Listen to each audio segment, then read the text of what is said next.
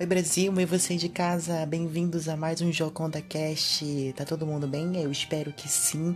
Então, gente, é, nesse episódio de hoje do Joconda Cast, nós vamos falar sobre o maneirismo, o que foi o maneirismo, o contexto histórico. Nós vamos falar principalmente aqui das pinturas, que são pinturas extremamente, como eu posso explicar, de forma hum, exótica. São pinturas muito exóticas, totalmente, como eu posso explicar, desconhecidas, né? Não, não é comum nós vermos pinturas assim. Nós vamos falar também sobre algumas esculturas, é, sobre um escultor em si, no caso, e também entender por que essas pinturas elas eram assim estranhas. Projeto é um projeto feito pela Turma de Comunicação Social da Faculdade UNAMA, com a direção da professora Ana Beatriz Aflalo e co-direção de Ariel Monteiro. Esse projeto, gente, aqui tá sendo um projeto maravilhoso. Então, se você já tá gostando do podcast, por favor, não se esqueça de curtir, de compartilhar com alguns amigos, professores, com a sua turma, até mesmo com algum parente próximo seu, para expandir mais esse mundo da história da arte, que tá sendo muito bacana de fazer esse projeto com todos nós.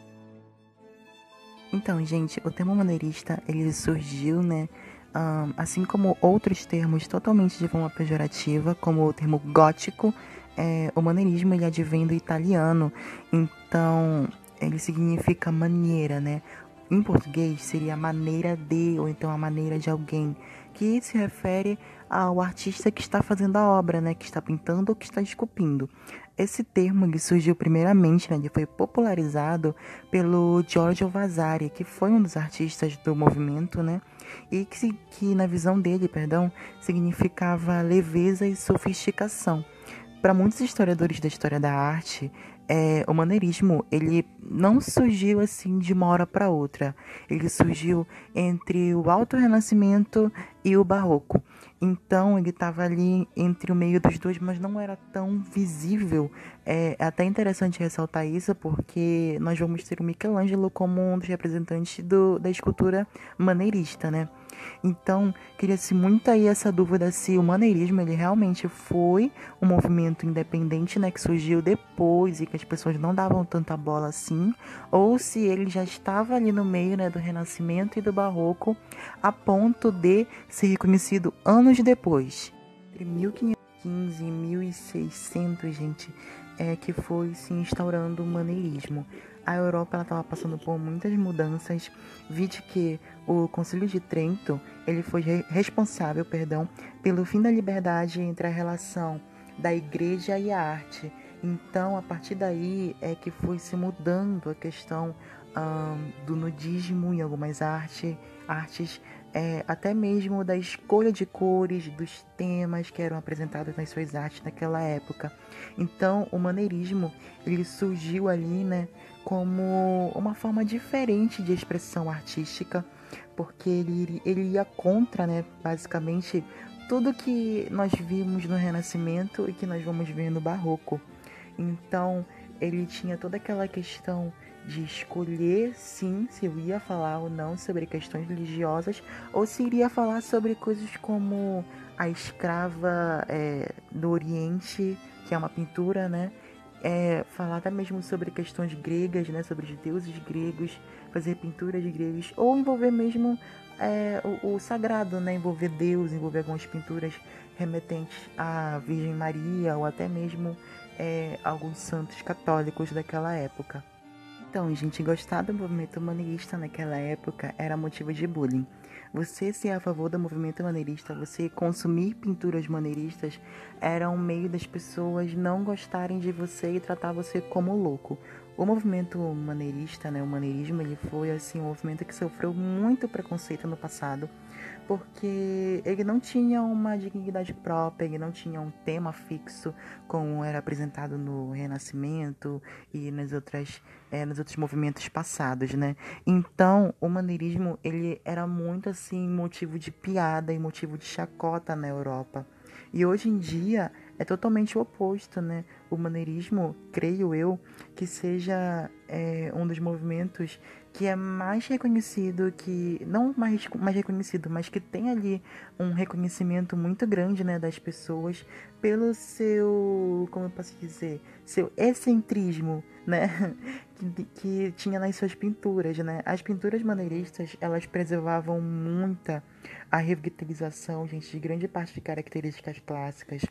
É, então, elas tinham muito, assim, as questões de descrever a, a, a natureza, de descrever uma expressão original, vamos compor assim, vamos deixar assim.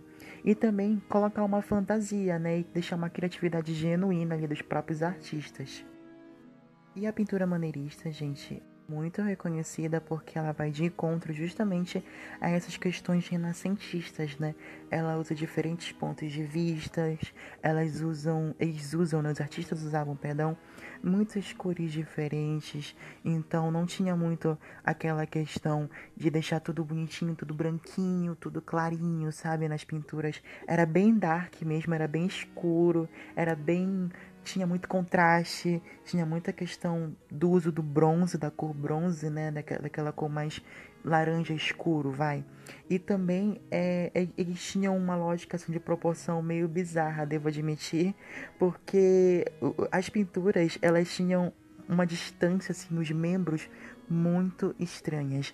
As mãos, os braços, a cabeça, crianças eram feitas como se fossem adultas. Não que a gente não já, não já tivesse visto isso, né, em alguns movimentos passados, mas aqui é de uma forma tão exagerada que o exagero ele passa a ser até mesmo uma característica do maneirismo.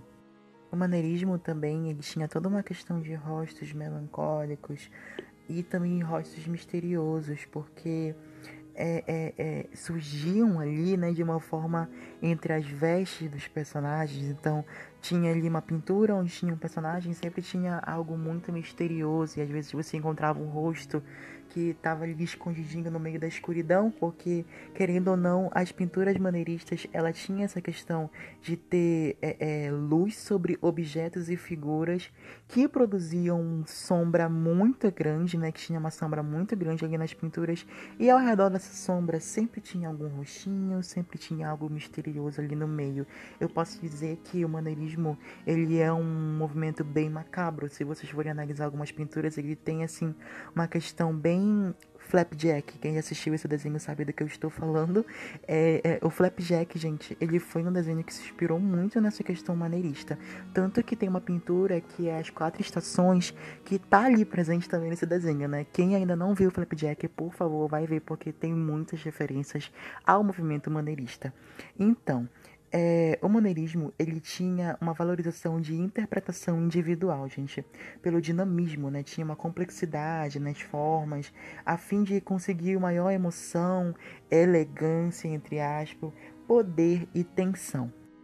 Uma das pinturas que mais me chama a atenção e que me deixa muito desconfortável no aspecto de carga energética é as pinturas do Jacopo Tintoretto. Ele foi um pintor, se não me engano, flamenco, né? É, então ele tinha uma pintura chamada, ele tem uma pintura chamada A Descoberta dos Restos Mortais de São Marcos. Ela é uma pintura, gente, que tem uma carga energética muito pesada. Eu digo para vocês que se vocês ficarem analisando essa pintura por uns 20, 25 minutos, vocês começam a se sentir muito desconfortáveis, porque ela é uma pintura que tem assim uma carga energética que te liberta muito, que te enche assim de desconforto e que te deixa muito curioso, porque você analisa a pintura e você pensa: será que isso realmente aconteceu? Será que ele pintou isso ao ver essa cena, né? Porque é, é, é uma cena sobrenatural, tá? Que se passa na pintura é uma cena sobrenatural e que deixa ali os personagens com rostos extremamente forçados e melancólicos. A anatomia dos personagens é muito bizarra. Tem um personagem que o bracinho dele parece um bracinho de dinossauro, de tão curtinho que é. E chega a ser até assim. Um, características que a gente já viu na, na, pintura renascentista, né? Algumas características, não vou dizer todas, mas tem muita questão ali do, do santo, né, do homem ser santificado ainda, porque tem alguns personagens que tem um dourado ao redor da cabeça e que também é uma característica que a gente já viu nas, nas pinturas e também nos afrescos bizantinos, né? A questão dos, dos homens estarem ligados ao celestial. Então, Jacopo Tintoretto, ele soube muito pôr essa questão, assim, da, da questão da estranheza, né? Ele se saiu muito bem em, deixar, em me deixar desconfortável vendo a pintura dele. Artista que eu acabei de falar minutos atrás foi o Giuseppe Arcimboldo. Uma das principais obras dele foi As Quatro Estações, né? É, quem escutou alguns minutinhos atrás aí, eu falei das trapalhadas de Flapjack. Essa pintura, ela foi recriada em um dos episódios desse desenho, das trapalhadas de Flapjack, onde temos um personagem com um rosto cheio de uh, verduras e também há uma personagem né, a esposa doce, que é uma personagem do desenho, que o rosto dela é cheio de doces. É uma recriação da pintura do Giuseppe Assemboldo. Então, a pintura do Giuseppe Assemboldo, chamada As Quatro Estações, ela tem quatro homens, né, quatro pessoas ali, e cada uma delas representa uma estação. E todas essas pinturas, elas têm uma fisionomia humana, obviamente, e no rosto delas é, tem frutas, tem verduras, tem flores, cada uma representando, obviamente, as quatro estações, né? E é muito bacana essa pintura porque tem até uma versão assim. Um, frontal, né? A pintura do, do Giuseppe, essa que eu acabei de citar, ela é mais de perfil, então mostra os personagens de lado. Mas tem uma pintura dele também que mostra o rosto da pessoa, né? Assim, a frente do rosto, toda cheia de verduras e frutas, e é uma pintura muito bacana. Outro artista que eu acho extremamente estranho é o El Greco. El Greco, ele era um homem grego, já dizia o nome dele, El Greco, né? Ele era muito apaixonado e devoto pelas pinturas do Tintoretto, que é um artista, né, do movimento maneirista. E ele gostava muito de fazer pinturas com histórias sagradas e de forma totalmente emocionante, mas são pinturas muito bizarras, gente. As pinturas maneiristas são muito bizarras. E as pinturas do El Greco, elas têm esse tom bizarro, né? Os personagens, eles tinham é, uma pele cinza, totalmente cinza. E o fundo era totalmente colorido, né? A paisagem era totalmente colorida. Os formatos, né? As formas dos corpos eram totalmente um, desumanas. Não, não, não tinha uma ligação alguma com o que a gente já viu né, no Renascimento, ou então em outras, é, é, em outras referências que nós vamos ver futuramente, não tem absolutamente nada a ver e chega a ser até estranho, né? Porque o dorso dos personagens ele é muito largo e a cabeça, né? A cabeça ela é bem pequenininha, os braços são muito largos, as pernas são totalmente deformadas. Então o El Greco ele gostava muito de pegar essa questão é, é, das influências do pintor Tintoretto, né, que também tinha muito essa questão de deixar as coisas totalmente deformadas, totalmente estranhas, os rostos totalmente deslocados para um lado e que não tinha nenhuma um, anatomia ali presente, né? Então, é, essas pinturas, elas tinham sim para eles um significado totalmente importante, mas que pra gente, olhando assim por horas, chega a ser muito macabro e muito bizarra. Vocês sabiam que existem mais de uma Pietà de Michelangelo? Pois é, gente, existe mais de uma Pietà de Michelangelo. A segunda Pietà, a Pietà de Florença de 1550, ela é uma Pietà totalmente ligada ao movimento maneirista, porque Michelangelo ele participou do maneirismo, é, logo na fase final do maneirismo ele participou, e o, o, essas esculturas maneiristas, elas tinham totalmente é uma questão abstrata, né? Uma beleza abstrata e tinha um ornamento material assim totalmente ligado entre a beleza e a perfeição da matéria. Então tinha muitas esculturas que vinham com falhas na cabeça, falhas no braço, falhas no torso, falhas na perna, enfim, até mesmo falhas nos, nos rostos né, das, das, pessoas que estavam ali sendo representadas. Então a Pietà de 1550 ela é justamente um contraposto da Pietà de 1499 de Michelangelo, né? Essa Pietà antiga de 1499, ela tem todos os traços ali, todas as, todas as perfeições da Virgem Maria e Jesus no colo dela, né? A sofrência, a questão do, de perder o filho. Já essa Pietà, ela tem é, é uma questão totalmente um, serpentina, sabe? Parece que a, a, escultura ela vai girando a cada momento que você vai olhando ela nos cantos, né? Vai passando por ela. Parece que é, essa pietade de 1550, né? Pietade de Florença, ela se mexe querendo ou não, ela se mexe porque ela tem toda essa questão da serpentinata, né? Então ela fica ali num formato de rolo. E é justamente essas posições da, da, das esculturas né, maneiristas que são um dos principais pontos da escultura moneirista, né? São as posições, o modo como a escultura é colocada, de uma forma totalmente impossível de, de ser feita na, na vida real, né? É, o John Bologna, ele foi um escultor assim que trabalhou com uma maestria muito grande com a pedra calcária e o mármore, e ele fez assim esculturas belíssimas, belíssimas mesmo, dignas assim um, de, de, de, esculturas renascentistas, eu posso apontar que sim. É, então ele tinha muitas maneiras de despejar metais em cima das pedras de mármore de calcária. Então, com esse, esse despejo né, em cima dessas pedras, ele podia moldar né? Obviamente ele se machucava muito porque você está ali despejando metal quente em cima de, de uma pedra, né? Então ele conseguia moldar e depois polir essas, essas pedras, né? Essas, essas esculturas, deixando elas com características belíssimas, belíssimas mesmo. Você consegue ver todos os traços, todos os músculos, todos os, os, os fiozinhos de cabelo encaracolados, né? Que gostavam muito de fazer. Esculturas com personagens, tanto masculinos como femininas, de cabelo encaracolado. E, e dava, assim, esse ar da graça, né? De um meio, não vou dizer de uma catástrofe, mas de uma bizarrice, né? Do, do maneirismo. Ele deixava, assim, a beleza ser exposta por meio das suas esculturas.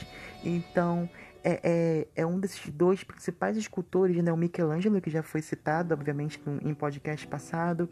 Ele está aqui presente conosco de novo, junto com inúmeros outros escultores, mas eu queria muito ressaltar a volta de, de Michelangelo e também do Jean Bologna, que são assim dois escultores perfeitos, maravilhosos, que fazem tudo no que se propõe a fazer, né? Incríveis papéis assim na, na história da arte. Esse foi o Joconda Cast de hoje, galera. Muito obrigada por ter escutado até aqui o episódio de hoje sobre maneirismo. Foi muito bacana apresentar esse tema para vocês, essa nova expressão artística para vocês. E eu espero muito encontrar vocês no próximo episódio. Então, se você gostou, não se esquece de curtir e de compartilhar esse podcast com amigos, professores, com sua turma de, de sala, com avó, avô, tio, tia, papagaio, cachorro, todo mundo que você quiser compartilhar para apresentar o podcast novo do nosso projeto, sabe? Tá sendo muito gratificante fazer esse podcast a cada dia para vocês e eu espero muito que vocês tenham gostado. Um beijão para vocês e se cuidem. Na direção de Ana Beatriz Aflalo, roteiro Gabriela Rayane e Ingrid Salgado, edição Natália Roman e Ariel Monteiro, mixagem Rosana Benigno. Esse é um projeto da turma de comunicação social Unama, projeto Gioconda de Máscara.